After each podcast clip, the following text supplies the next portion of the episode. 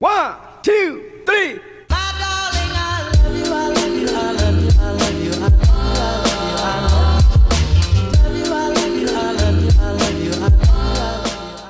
Hola, hola y bienvenidos a De Corazón Abierto Podcast. Yo soy Regina Cebes, su host, y estamos de vuelta, estamos live, estamos, hoy estamos, creo que hoy estamos muy sensibles pero estoy bastante ansiosa de contarles el capítulo de hoy. Me entró como una inspiración el lunes. Tuve un fin de semana delicioso, diría yo bastante productivo. No me desvelé, hice ejercicio, adelante pendientes, hasta nos hicimos un masaje, o sea, no sé si tengo 86 años o porque me da tanta emoción este tipo de cosas. Por fin limpié mi cuarto después de tener a mi hermano de visita.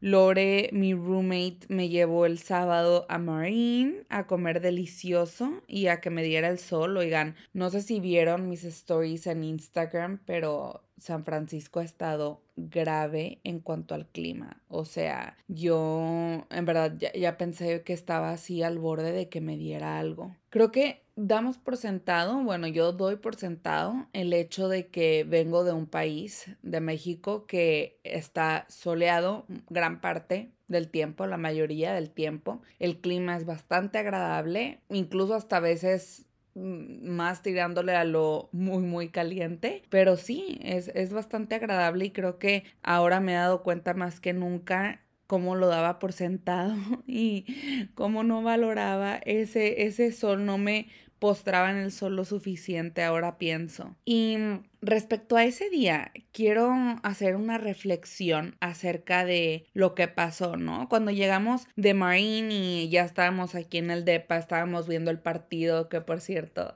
descalificaron a los Lakers. Que me alegra, chicos, porque ellos descalificaron a los Warriors, que es mi equipo en el básquet. Entonces, pues, evidentemente me va a alegrar. Lo siento, Lakers fans. Eh, bueno, Lore me dijo cuando ya estábamos viendo el partido así, comiéndonos un cupcake delicioso. Hoy fue un día perfecto, Rumis. Fuimos al gym, vimos a la negrita, que es otra de nuestras amigas. Eh, nos tomamos un smoothie, nos hicimos las uñas, nos hicimos un masaje, nos arreglamos, fuimos a comer a un restaurante muy, muy bonito, nos dio el sol, estamos ahorita acostadas a gusto, comiéndonos un cupcake y probablemente vayan a perder los Lakers. En ese momento eso fue lo que ella me dijo, que al final sí perdieron, entonces fue mucho mejor. Eh, claro que lo que te estoy contando, las actividades que hicimos, pues nada mal, o sea,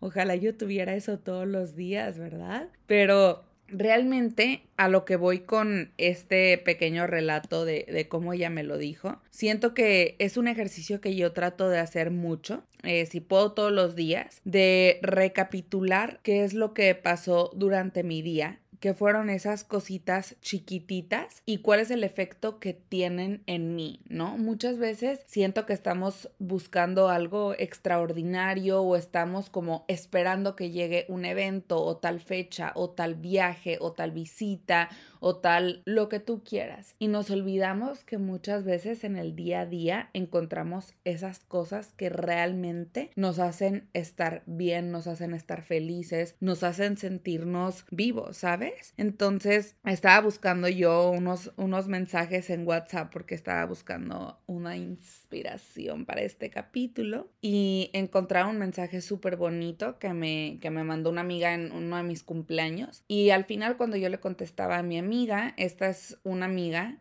que quiero muchísimo, Fer. Fer fue de mis primeras amigas en Monterrey que no conocía antes, ¿ok?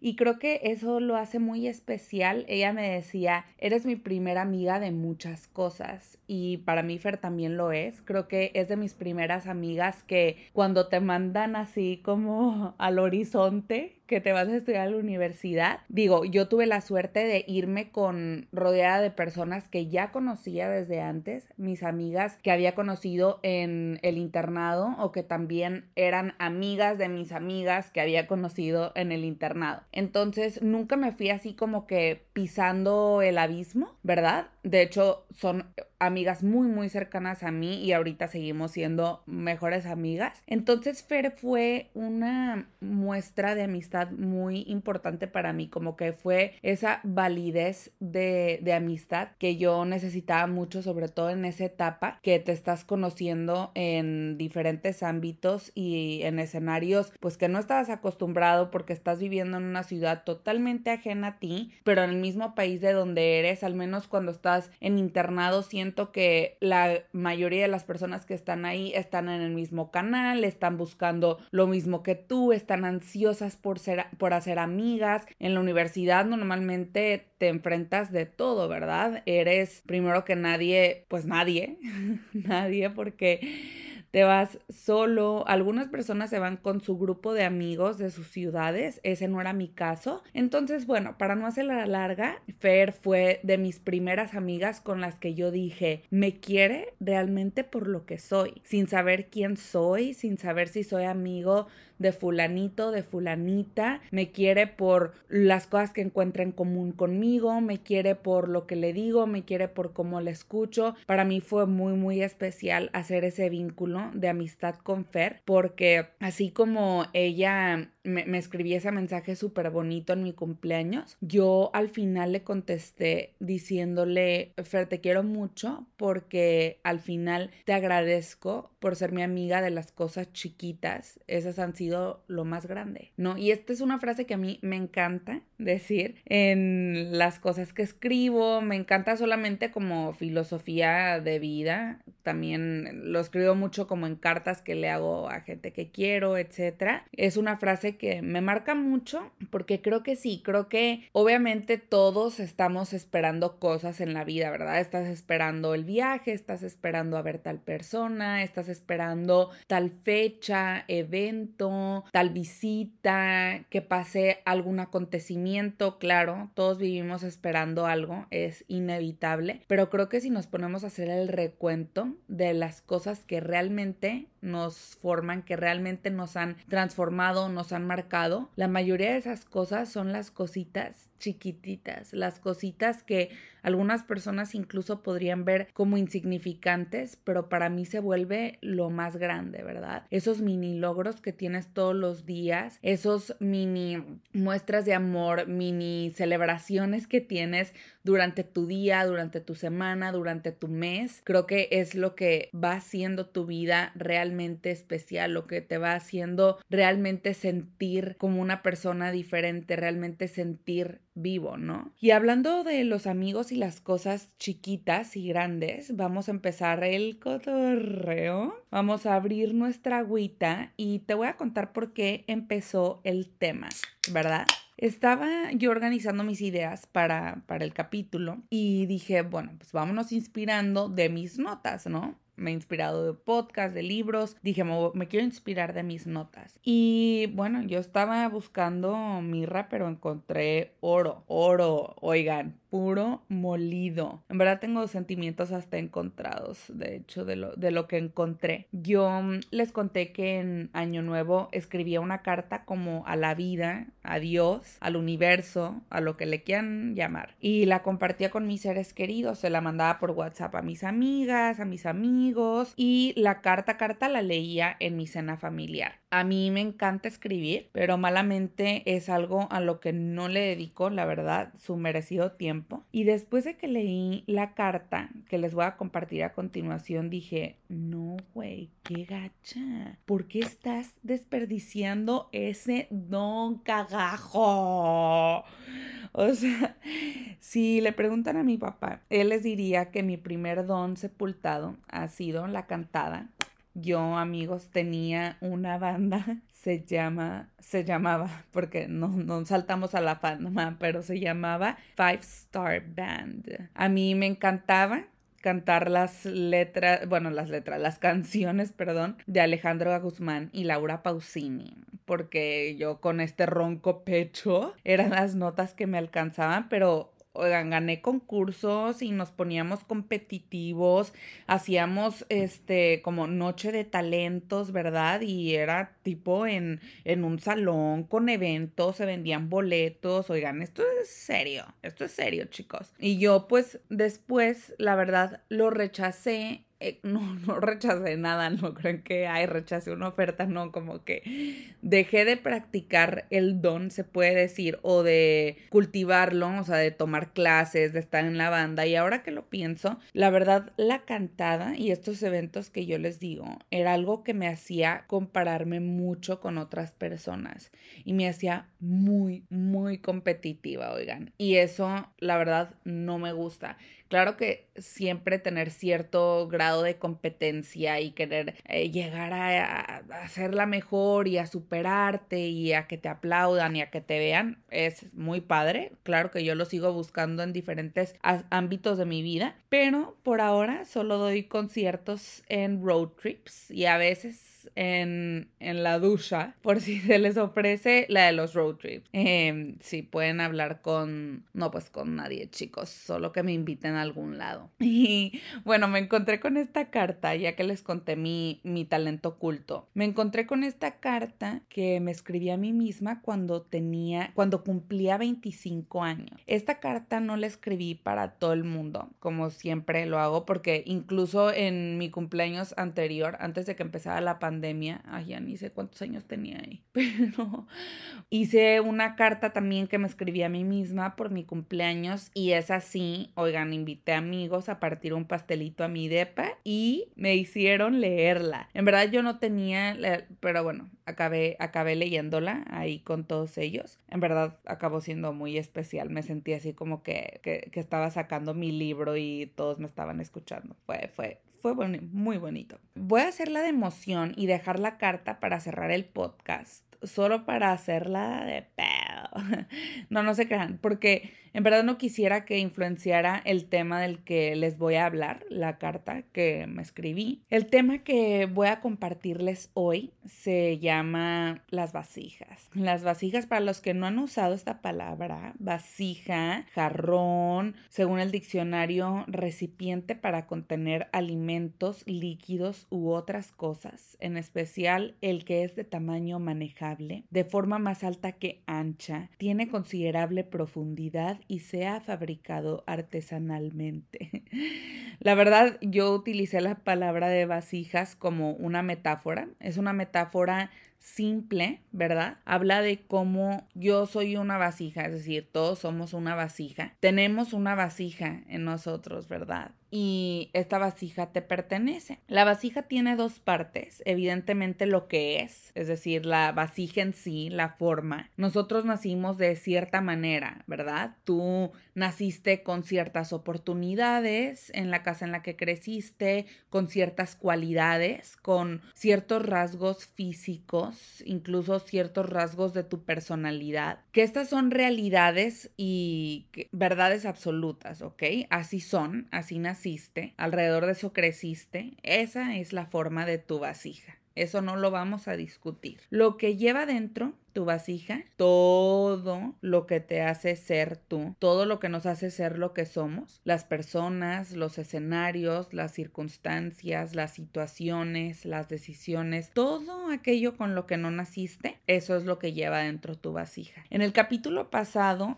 que hablo de los lenguajes del amor, te puedes dar cuenta cómo los primeros años de nuestras vidas generalmente no somos nosotros los que llenamos nuestra vasija. Ellos hablaban de cómo de los 0 a los 7 años. Bueno, ellos porque lo escuché en un podcast y se los compartí ahí, lo escuché en un podcast. De los 0 a los 7 años normalmente formamos esos... Eh, se pueden decir como que traumas o necesidades que tenemos de la forma en la que necesitamos recibir amor o queremos dar amor. Eso para los lenguajes, ¿no? Entonces también cuenta para esto. Eh, normalmente en esos años las vasijas la llenan nuestros papás, nuestros abuelos, nuestra familia, nuestros maestros de la escuela, nuestros maestros de actividades que hacemos fuera de la escuela, nuestros compañeritos del salón, todo lo que vimos y vivimos cuando aún no teníamos consentimiento ni poder de decisión, ¿verdad? Cuando, o sea, bueno, tal vez es como Diego, mi hermano de dos años, claro que ya sabe decir si quiere plátano o no quiere plátano, pero realmente pues son decisiones más simples. Pero ¿qué pasa cuando llega un punto de nuestra vida en donde somos conscientes de que lo que ahora cabe en nuestra vasija lo escogemos nosotros? Sí te saca de onda un buen rato, güey. La neta, yo me acuerdo cuando me gradué, que generalmente estabas acostumbrado a seguir un caminito, ¿verdad? Generalmente tus papás te metían al kinder primaria que ellos creían que era pues la adecuada o la que te podían meter en ese momento. Te metían a las clases que digo, algunos papás, los quiero mucho a todos los papás, son lo máximo, pero pues te andaban metiendo a las actividades que a lo mejor hasta era su sueño frustrado, ¿verdad? De que clase de violín, clase de piano, clase de... Claro que ellos todo lo hacen con una intención, no esto, estoy poniendo ejemplos ejemplos. Pero bueno, a la clase de ballet, que la clase de tenis, todo eso son decisiones que tomaban tus papás. Em, te, que si te quieren mandar un internado, si te pueden mandar a un internado, si te pueden meter a clases de otro idioma, todo eso lo decían tus papás. Incluso la universidad está generalmente y sobre todo en nuestros países bastante impulsada por tus papás, por pues las posibilidades que puedas tener y también por si tu papá, yo fui al TEC de Monterrey y mi papá es un borrego, borrego TEC, hecho y derecho, entonces a mí el TEC me inspiraba muchísimo porque mi papá a mí me inspira mucho, entonces claro que fue parte de mi decisión de ir al TEC, aplicar al TEC, ¿verdad? Pero sales de la universidad ese fue para mí el parteaguas. Cada quien tiene diferentes momentos. Pero cuando salgo de la universidad, de repente es como, ay, güey, ¿cómo que ahora me toca a mí decidir qué sigue? ¿Cómo que ahora me toca decidir qué quiero hacer con mi vida? ¿En qué quiero trabajar? ¿A qué me quiero dedicar? ¿Cuáles son mis proyectos, güey? ¿Quién soy? ¿Cómo me llamo y dónde estoy? Creo que cuando vas a terapia y empiezas a trabajar todos, por ejemplo, como los monstruos que, que traes y entiendes que muchas cosas vienen de esos primeros añitos, llega un punto en tu vida en que ya no puedes estar culpando a la maestra de ballet, ya no puedes estar culpando a tu mamá, ya no puedes estar culpando a tu papá. Yo escuchaba una meditación que decía, lo voy a decir en inglés, the choice that you are entirely up to you. Y para mí esto viene mucho con descubrir lo que es la responsabilidad emocional. Pero eso es un tema que me fascina y la verdad lo voy a dejar para otro capítulo para profundizarlo así cañón. Pero sí, chicos, yo les dije que en el intro de mi podcast que el trabajo interno es algo de todos los días. Y está cañón presentarte todos los días a esa chamba, pero está más cañón saber que solamente tú puedes hacer ese trabajo y que nadie puede salvarte ni nadie puede trabajar en ti mismo como solo tú puedes hacerlo. Y creo que lo estoy haciendo sonar así muy dramático, en verdad yo lo he tratado de entender durante muchos años y creo que hoy en día lo veo como algo muy perro, muy, pues, sí, cañón la neta, más fácil vivir en un papel de víctima. No, no lo digo en mal, pero yo sé que tú no eres así, ni yo tampoco. Nos vamos a hacer cargo de todo esto que sentimos. Y por eso he aprendido a verlo como algo muy, muy valioso, muy mágico, güey. Imagínate pensar que en lugar de me está pasando esto en la vida, conviertas esa mentalidad, ese mindset en yo estoy creando esto en mi vida como resultado de cómo decido presentarme a ella todos los días, de cómo te presentas a tu chamba, a ti mismo todos los días. ¿Y por qué te hablo de vasijas y responsabilidades? No para que sintamos, como te digo, culpa, no para que si en algún momento llegas a, hacer el, rol de víctima, el papel de víctima, digas, oh, ya todo no tiene sentido. Al contrario, creo que a veces nuestro entorno nos hace sentir culpables por todo, güey. O sea, que porque no meditas, que porque no cumples expectativas, que porque no haces el journaling, que porque no eres un buen hijo, que porque no te levantas a correr, porque no fundaste Tesla, o sea, güey, que porque no eres la amiga que pensaba, que porque o sea, todo porque, chico, ya tengo suficiente con mi mente y lo que da vueltas todo el día como para que me cuentes por qué no soy suficiente. Y te digo, yo aprendí a entenderlo de mi vasija porque una de mis creencias de la infancia es el no ser suficiente. Yo vivía en un constante miedo y en una constante angustia de que las personas se fueran a ir de mi vida, que me fuera a quedar sola, que ya nadie quisiera estar conmigo nunca jamás y que por más que entregaba todo, todo, todo. Por eso yo te, contaba en el otro capítulo que yo por mucho tiempo viví en un como estado de, de carencia, de querer así dar de mí todo el tiempo excesivamente porque solamente así te vas a quedar. Y ahora entiendo por qué muchas de esas personas ya no son parte de mi vida. Muchas personas en nuestra vida son temporales y algunas vienen a dejar una huella hermosa, algunas vienen a lastimarnos cabrón,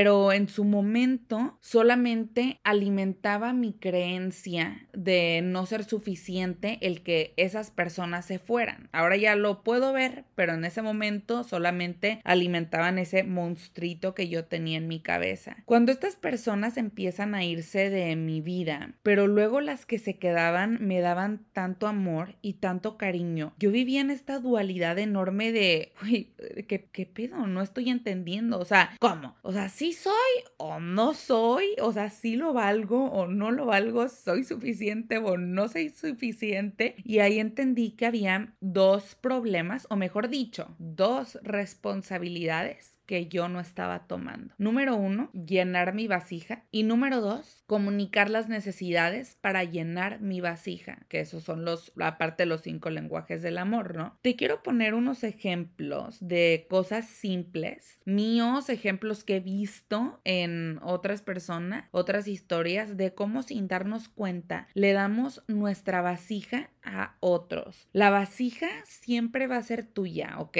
Tú siempre vas a ser tuyo, no sé cómo decirlo con otras palabras. Recuerda que tú siempre tienes el poder de volver a tomar tu vasija, porque esa vasija eres tú. Número uno, esto, esto no van a ser todos los puntos de cómo puedes llenar tu vasija, cómo puedes llenarte a ti mismo, pero creo que son ejemplos bastante prácticos para que tú te vayas dando cuenta de cómo tú te vas llenando a ti mismo, de qué te vas llenando a ti mismo. Al final de cuentas, somos lo que consumimos y lo que consumimos no quiere decir nada más lo que comemos, lo que nos tomamos, lo que, o sea, quiere decir lo que ves, incluyendo programas, incluyendo lo que ves en redes sociales. Em, no sé por qué voy a contar esto, pero a mí una vez les prometo, yo no veo series, no veo series porque yo tuve una época muy oscura en mi vida que era fan de Hueso Colorado de Grey's Anatomy y oigan, me, o sea, me en verdad yo creo que fue una época en mi vida que tuve una leve depresión porque me metía tanto en la historia y tanto en el papel. Meredith Grey y Derek Shepard, o sea, eran mis, haz de cuenta, güey, compadres. Yo casi que platicaba con la tele y le preguntaba, o sea, en verdad, güey, o sea, van a decir esta loca que, pero se los prometo y, y no me siento loca porque todos los fans de Grey's Anatomy. Yo sé que me están escuchando porque yo lo he platicado con mis amigas y es, tiene el mismo efecto en todas las personas, güey. O sea, yo no sé qué le meten a esa serie y, y, qué tan mal te hace sentir. Si no la has visto, es una serie muy bonita, pero, güey, prepárate para no salir de tu casa en mucho tiempo, para tener 16 cajas de Kleenex al lado de tu buró, al lado de tu mesa, porque así te la vas a pasar. O sea, no no te quiero decir otra cosa, pero güey, sí está bien triste, sí, sí te desgarra muy cañón esa serie. Bueno, X. también yo me volví así como que adicta con la serie. En verdad, todo el tiempo pensaba en a qué hora voy a ver el siguiente capítulo, a qué hora voy a no sé qué, qué. Y yo lo, lo tuve que hacer como parte de intentar no procrastinar y sobre todo cuando empecé a trabajar, se, se me volvió así como que un problema tratar de trabajar y estar viendo series, entonces por eso lo dejé, chicos, yo lo dejé. Y ahí me di cuenta en verdad lo cierto que es que te conviertes en lo que consumes también visualmente, todos esos programas, les digo, les digo lo que ven en redes, escoge muy bien de qué te alimentas, de qué personas te rodeas, qué es lo que estás viendo, qué es lo que lees, le abres esa puerta, a qué le dedicas tiempo, porque se va a convertir en lo que eres. Y parte de los ejemplos que les voy a poner, quiero hablar de algo que creo que muchos nos podemos relacionar, son los proyectos, los proyectos que les digo, cuando empiezas a tomar estas decisiones propias, vas teniendo en la vida, ¿no? Los proyectos que tienes en el trabajo y sobre todo me quiero enfocar en los proyectos independientes, esos proyectos que llenan tu vasija. Es algo que yo aprendí en verdad en cabeza ajena porque yo de mis amigas fui, ahorita estoy con, con mi proyecto del podcast y mi proyecto de redes, pero tengo amigas que empezaron desde hace mucho tiempo a hacer sus emprendimientos y son amigas que en verdad yo admiro mucho porque siento que cuando ellas lo empezaron, a lo mejor, no sé, digo, o a lo mejor yo cuando estaba en esa etapa de la vida no tenía las herramientas ni el conocimiento que tengo ahorita acerca de qué. El primer consejo que yo te daría es que antes de empezar un proyecto, te recomiendo que tu propósito sea mucho más grande que tu proyecto, que sea más grande que tú si quieres, ¿no? Así nada ni nadie te lo puede quitar. Si tú tienes un propósito detrás de tu proyecto y no solamente lo estás haciendo porque estás aburrido, que no sé, porque le quieres llevar la contraria a alguien o porque quieres competir con alguien, en el primer momento en el que tú recibas un feedback negativo, un comentario negativo, te va a tumbar, o sea, te va a tumbar la motivación, te va a tumbar las ganas, puede que incluso hay gente que yo he visto que le llegan a tumbar el proyecto. Y eso, bueno, primero que nada es, es muy triste porque obviamente tú le estás poniendo, aunque no sea tu pasión absoluta, o si sí lo es, claro que le estás poniendo todas tus ganas, le estás poniendo tu tiempo. Y creo que el tener un propósito te hace agarrarte de algo, ¿verdad? Te hace creer en algo, te hace así que tu corazón se te acelere, te, o sea, te hace sentir y buscar algo más allá de un comentario. Y aquí voy a hablar también de las personas que sí conocemos, que sí queremos y que sí nos importa la manera en la que están presentes en nuestros proyectos. Esas que esperamos que nos apoyen incondicionalmente, ¿ok? Y yo aquí te preguntaría, ¿qué es el apoyo para qué tipo de apoyo estás esperando de su parte? Por ejemplo, yo tengo varias amigas o varios conocidos también que en cuanto lanzan algún proyecto, lo primero que dicen es, estoy muy contenta, pero tal, tal y tal no me han apoyado como yo esperaba. Estoy muy contenta, pero mis amigas, las que pensé que me iban a apoyar, son las últimas que han estado para mí y esas personas que no me conocen son las primeras que han estado para mí. Y yo a veces me pregunto, ¿son las primeras que han estado para ti o son las primeras que te compraron? No queramos pensar que nuestros amigos van a ser nuestro mercado. Aunque te compren al principio, claro, por apoyarte, por esa muestra de cariño o incluso porque, bueno, tu, marca en verdad. Ellos son parte de tu nicho de mercado, que claro que eso pasa totalmente. Hay amigos que tienen proyectos de los que tú no eres parte en este momento de su mercado o que tal vez no vas a ser parte. Yo tengo una amiga que admiro muchísimo el proyecto que tiene y todas mis amigas saben que yo las he apoyado así como mamá conejo en la medida que he podido, he estado para ellas y, y les he echado las porras que en verdad he podido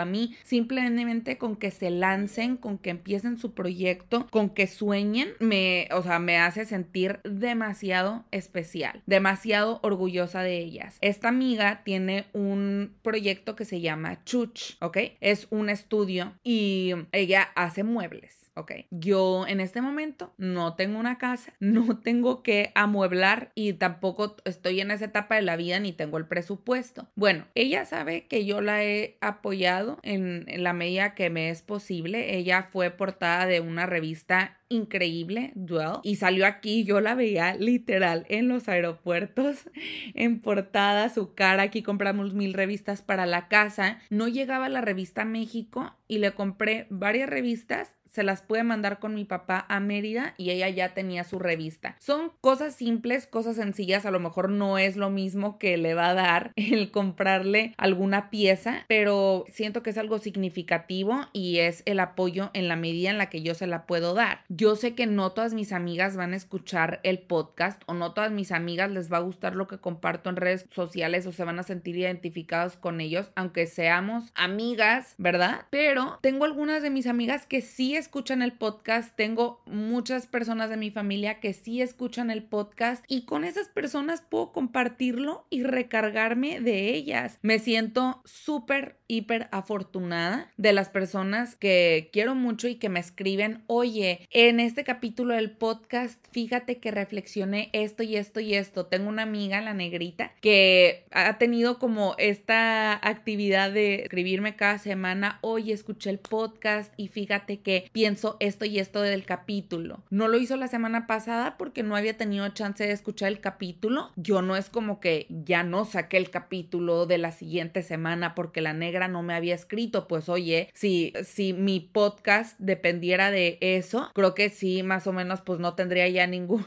capítulo de estar esperando como ese reconocimiento. En verdad, no, claro que he tenido muchísimas muestras de cariño que yo agradezco infinitamente, pero a lo que me refiero es que cuando la negrita me escribe el lunes y me dice, oye, ya escuché el capítulo de la semana pasada, no manches, me identifiqué con tal, tal y tal, me hiciste sentir tal, tal y tal. Oigan, yo venía caminando de regreso en la calle que no cabía de la emoción. Claro que me siento realizada y claro que me siento pecho palomo, me hace la semana, pero no significa que el día que no pueda escucharlo o el día que no lo haga, eso me va a limitar a seguir persiguiendo mi sueño. Otra de las limitaciones que yo veo al momento de llenar la vasija o de como los problemas que yo tenía es el poner mucho peso en tu pareja. Muchas veces dejamos que la pareja nos defina y tenemos vacíos que son hipernormales en todas las personas y queremos que esa persona los llene constantemente. Entonces nosotros estamos dando desde un lugar de carencia y mientras vayamos queriendo, queriendo, queriendo, jalando la cuerdita, jalando la cuerdita, jalando la cuerdita, por más que esa persona nos ame y nos adore, no le vamos a empezar a cargar en la espalda y va a llegar un momento en el que la persona naturalmente se va a quebrar. Eso con tu pareja, con tus amigos, con tu familia, con lo que quieras. Aquí yo puse el ejemplo de parejas. El amor mueve el mundo 100%, pero cada quien está cargando su propio mundo, oigan. Acuérdense que yo no tengo, o sea, hay algunas personas que son mucho más expresivas que otras o que es mucho más notorio pues lo que están sintiendo, pero no por eso significa que las personas no están viviendo su propio mundito y sus propios duelos internamente. Entonces hay que ser también solidarios con eso, creo. No te digo que no te recargues en la persona, pues claro que no. Para eso también están en nuestra vida, ¿verdad? Para ese apoyo, para, para esa seguridad, para podernos, pues ahora sí que voltear y decir de que, güey, hay, o sea, aquí me tienes, güey, agárrame bien fuerte la mano, no te voy a soltar, pero te diría que no les des esa responsabilidad a ellos. Estamos construyendo una relación, no educando a alguien. Yo no sé qué tanto me siento lista para compartir esto, pero yo en mis primeras relaciones era mucho como la mamá y lo platicaba con mi hermano ahorita que vino. Me decía, güey, tú eras súper la mamá de tus primeros novios. Y, y, eso te pone en un rol y en una zona en la que tú no deberías de estar, porque la pareja debería de ser eso, pareja. El día que tu pareja ya no esté, vas a tener una crisis de identidad, ¿ok? A mí me pasó, esta historia ya está más chistosa, pero me pasó ahorita, ¿verdad? Pregúntenme cuando la pasé, o sea, yo era una Magdalena con mi ex en la universidad. Yo traté de moldearme tanto a la manera en la que él era. Ejemplo, no le gustaba el reggaetón, entonces me preguntaba, oye, nena, ¿y a ti te gusta el reggaetón? Y yo, no, no, como a ti no te gusta, pues entonces a mí tampoco, ¿verdad? Y ahí andaba yo en la regadera escondidas escuchando reggaetón y cuando iba en el carro yo sola y escuchando reggaetón porque era así como que mi alma perdida. Acabé yendo, no les miento, a Maroon 5 en Las Vegas, eh, en un viaje de mi familia. Me preguntaron que si quería ver a Bruno Mars o a Maroon 5. Oigan, lo peor del caso es que yo ya había cortado, ¿ok? Mi decisión ya no tenía validez alguna en mi relación, pero mi papá, ¿a qué de los conciertos quieres ir? Y yo, a Maroon 5, porque yo en mi mente pensaba, va a ver los stories de que estoy en Maroon 5 y va a decir, oh no, esa es la canción que yo le cantaba cuando nos conocimos y se va a arrepentir. Claro que no. Y al final vi stories del concierto de Bruno Mars y dije, no manches, ¿por qué me perdí la oportunidad? Maroon 5 también fue un excelente concierto y mi familia le encantó, nos gustó mucho, pero son ejemplos de cómo te dejan con esas así mini crisis de identidad si no tienes pues tu propio, tu propia voz y voto en las relaciones y dejas que esa persona llene tu vasijita, nada más ellos, o sea, y tú cierras los ojos y sí, llénalo tú de lo que tú quieras. Otra manera en la que damos nuestra vasija a otros es cuando estamos rotos. Yo, ese ex que les cuento, lo sufrí muchísimo y al parecer no solamente yo viví el trauma, sino que todas mis amigas me vieron muy triste y se traumaron conmigo, yo qué sé, pero me acuerdo de dos cosas. Una, cuando corté y le marqué a mi papá y estaba llore, llore, llore en el súper, me acuerdo le decía que papi, yo lo quería mucho, lo quería mucho. Yo pensé que ya había encontrado a una persona que tal y tal y tal y tal. Y él me contestó, sí, o sea, yo te creo, te creo, pero ahora también tienes que saber que él tiene todo lo que no quieres. Tiene muchas cosas que si quieres y esas guárdalas, anótalas y búscalas en la siguiente persona que vayas a dejar entrar a tu vida, las cosas que te gustaban de él, que admirabas en él, pero eso que te lastimó, eso que te dolió, eso que te hizo tanto daño, es lo que no quieres. También haz esa lista de las cosas que ya no quieres dejar entrar a tu vida. Las personas te enseñan muchísimo cuando llegan, cuando están en tu vida y también cuando se van y cómo se van. Y número dos, mi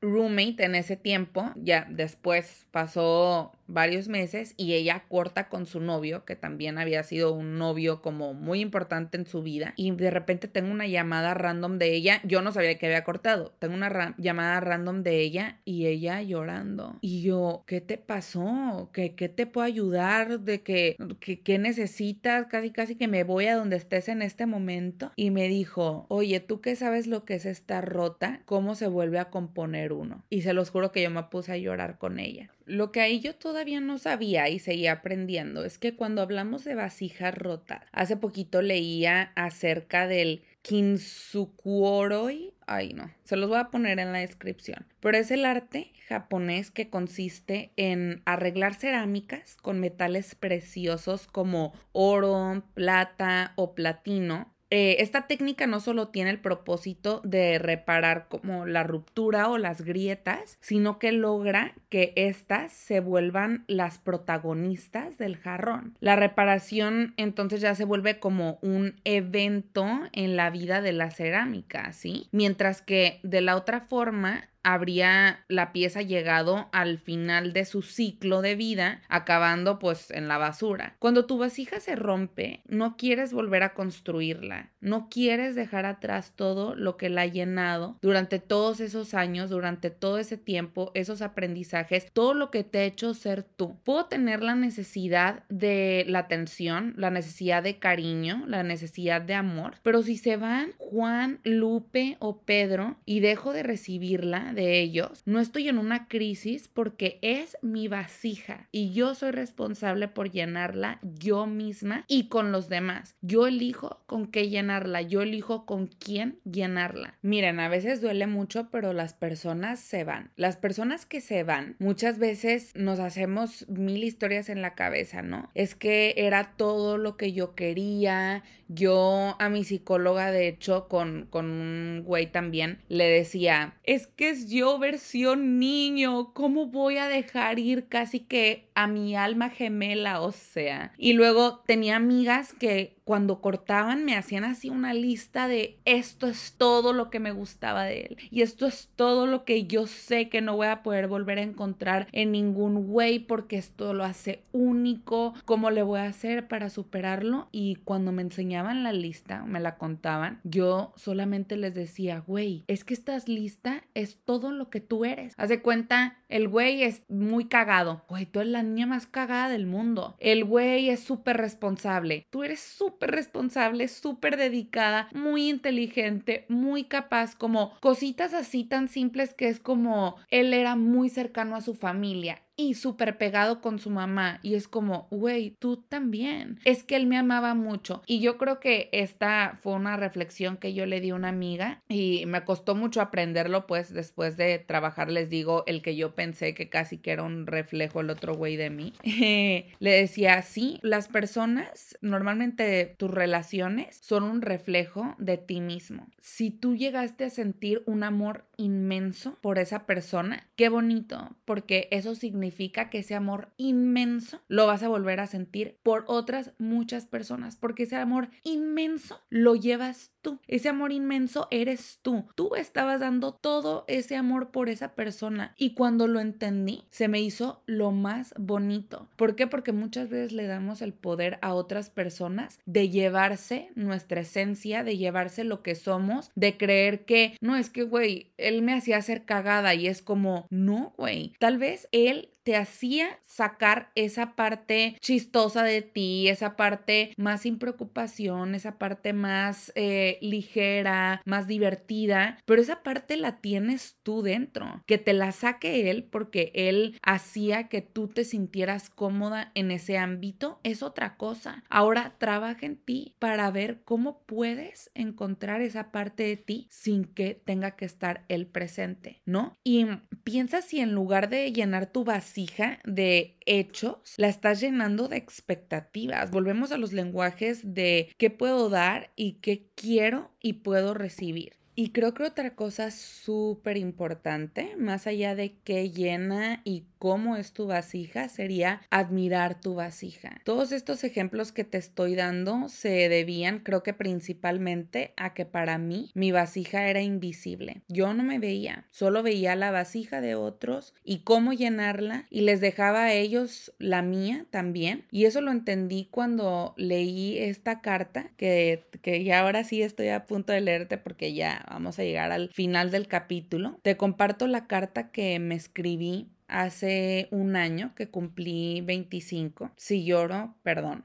perdón, en verdad, leerla como que sí me dejó, ay, güey. O sea, sí, sí, sí me cambió un poquito. El, sobre todo, me dieron muchas ganas de abrazarme y ya, ya verás que cuando lo escuches, a lo mejor me quieres mandar un abrazo virtual también y yo te lo mando a ti. Dice así, este año escribí una carta muy especial. Generalmente le escribía a la vida o le escribía a otras personas. Este año decidí escribirme a mí. Si no supiera lo que sé el día de hoy, mi carta sería muy diferente y probablemente no sería para mí, pero mi vida ahora es muy diferente y por tanto mi carta decidí que sería un autorregalo de cumpleaños. Si pudiera sentarme enfrente y decirme algunas cosas, serían las siguientes. Me gustaría que estuvieras más tiempo en silencio, así podrías escuchar con más detalle todo lo que conforman tus días. Me gustaría que cuando estuvieras con las personas que más quieres, cerraras los ojos chiquitos para que cuando los abrieras pudieras ver lo grande que son en tu vida. Me gustaría que pudieras ver que cuando quieres controlar lo que pasa a tu alrededor, solo pierdes el piso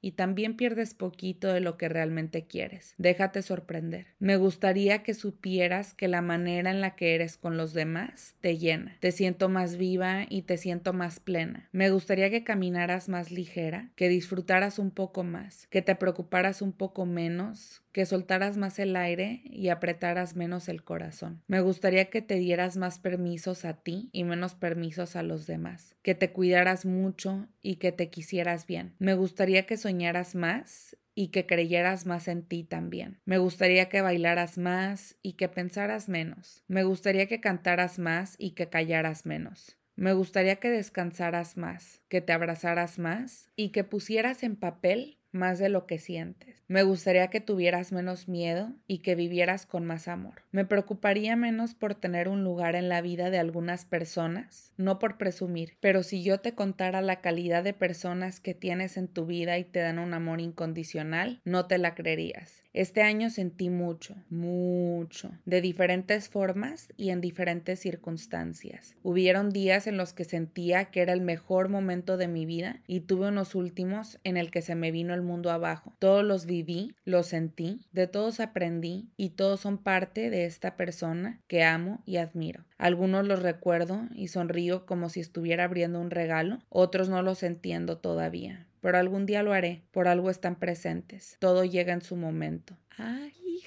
de su madre, güey. bueno, yo sigo con la piel chinita eh, que se me olvida, se me olvida. Cuando lo leí dije, no te creo dónde tenía guardado esto y por qué no me lo leo todos los días. Te lo juro, me quería ir a abrazar.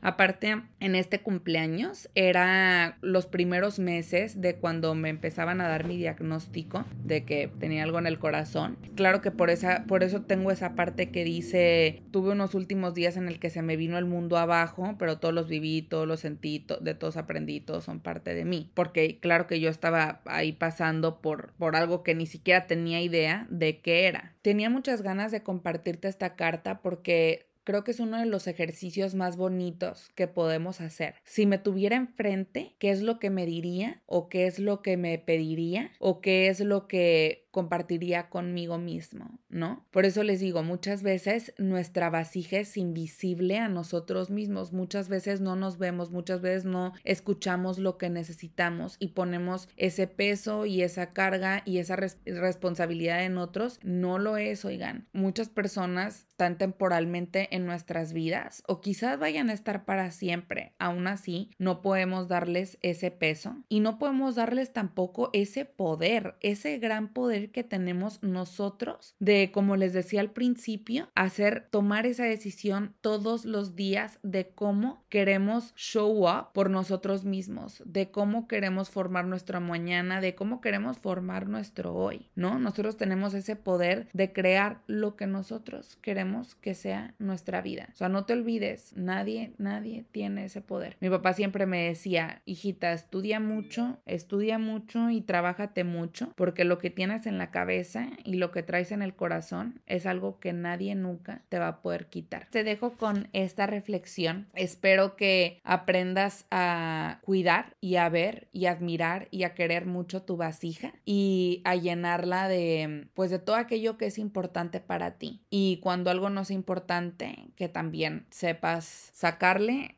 eh, lo que tienes que aprender de ello y pues dejarlo ir. Muchísimas gracias por compartir este tiempo conmigo. Espero que tu semana esté llena de cosas increíbles y de muchas oportunidades para llenar tu vasija de puras cosas que, que te hagan sentirte como te quieres sentir. Espero que sea feliz.